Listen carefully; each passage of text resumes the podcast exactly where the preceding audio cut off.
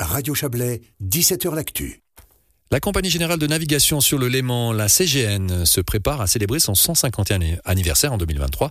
Avec une fréquentation qui retrouve des couleurs et de nombreux projets, la CGN se réorganise avec l'arrivée d'un nouveau directeur général euh, en la personne de Pierre Imoff, actuel directeur du territoire et du logement du canton de Vaud. L'année 2023 s'annonce donc des plus riches pour la CGN. Les explications en compagnie de Benoît Gaillard, président du conseil de groupe CGN-SA. C'est une année extrêmement importante euh, pour la, CGN. C'est 150 ans euh, d'une part, mais c'est effectivement aussi la mise en service d'un bateau d'un tout nouveau genre euh, qui permettra finalement de, doubler la cadence euh, sur une de nos lignes vers Evian pour le transport euh, public. Et donc c'est aussi un geste très important pour la transition énergétique, la transition environnementale, puisqu'on espère avec ça doubler la part de marché du transport public sur les déplacements entre finalement la France et la Suisse. Donc c'est une année de 150 ans où la CGN retenoue avec sa tradition. Euh, elle a toujours transporté des gens pour des buts utilitaires finalement, pour se rendre d'un point B à un point A et inversement. Et puis elle a toujours offert aussi des prestations de d'agrément, de, loisirs. Et euh, c'est ce qu'on essaye de faire et qu'on va essayer de faire au mieux euh, pour célébrer ces 150 ans. Alors vous l'avez souligné, hein, les modes d'utilisation ont également changé hein, au fil des années. Est-ce que vous sentez ces, ces modifications? Est-ce que les utilisateurs ont aussi d'autres manières de consommer le transport maritime? Vous l'avez dit, hein, la France voisine qui vient travailler partiellement et euh, il y a du loisir. Et tous ces modes-là, ils évoluent avec le temps. Alors la CGN s'était fondée il y a 150 ans à une époque où effectivement le, le transport lacustre, il servait surtout au transport.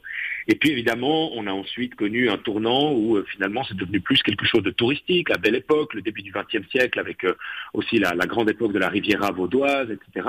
Alors que finalement, du côté du transport pur, c'est d'abord le chemin de fer et puis ensuite évidemment la voiture qui sont devenus des, des moyens privilégiés. Et ce qu'on constate effectivement depuis maintenant une quinzaine d'années, aussi parce que l'entreprise, notre entreprise a su reproposer des lignes, renforcer ces lignes, euh, développer des offres plus, plus attrayantes, eh c'est que les gens reviennent sur le transport public pour les déplacements pendulaires, les déplacements du, quotidien.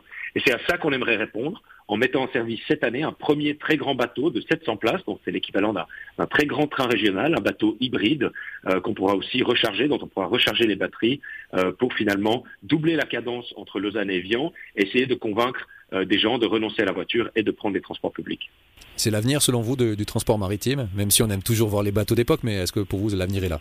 Pour nous, l'avenir, il s'inscrit dans ces deux traditions, c'est-à-dire que nous conservons la vocation de, maintenir à flot et de faire circuler une flotte patrimoniale euh, qui est l'une des plus grandes du monde et probablement la plus grande d'Europe en circulation. Et puis de l'autre côté, nous avons cette vocation historique à transporter des gens qui veulent finalement traverser le lac, euh, la plupart du temps pour des buts économiques, pour travailler, etc. Donc je dirais, on va continuer, la CGN va continuer à marcher sur ces deux pieds-là et à suivre ces deux priorités stratégiques. On a parlé du transport, mais il faut parler également des, ressources humaines. Euh, vous l'avez mentionné, l'effectif sera augmenté. Euh, vous avez un nouveau directeur qui va prendre ses fonctions durant une année. Alors pourquoi ces changements? C'est dans une dynamique finalement de renouvellement, de renforcement? La CGN a connu une phase de croissance très importante. Euh, on a mis en service des nouveaux bateaux, rénové des bateaux historiques. En 2022, euh, juste à la sortie de la pandémie, c'est le bateau Rhône, un bateau à vapeur qui a été qui a été remis en service. Comme je l'ai dit tout à l'heure, nous travaillons d'arrache-pied pour mettre en service d'abord un premier puis un deuxième bateau de transport public. Donc tout ça, c'est des choses qui évidemment pèsent sur l'entreprise, des très très grands projets qui mettent aussi évidemment les ressources sous tension. Et c'est la raison pour laquelle, en, ce début d'année, nous avons souhaité d'une part euh, renforcer un peu notre, appareil avec euh, notamment des, nouveaux engagements. On sait que partout en Suisse, la branche des transports publics est, sous pression, des questions d'effectifs se, se, posent. Et donc notre but, c'est de pouvoir finalement donner de la, de sérénité en ayant ces, nouveaux engagements. Et puis effectivement, de l'autre côté, un changement à la direction générale de l'entreprise, là aussi pour aborder euh, de manière peut-être un peu plus euh, sereine la consolidation maintenant de, ces acquis et puis la livraison de ces très importants projets. Monsieur Pierre Imoff, hein, une personne bien connue euh, sur le territoire vaudois et bien au-delà. Il est actuellement directeur général du territoire et du logement de l'administration cantonale vaudoise. Il, sera, il est nommé à partir du 1er février, si je ne me trompe pas, pour, pour une année. Alors pourquoi une année? C'est une année test pour lui?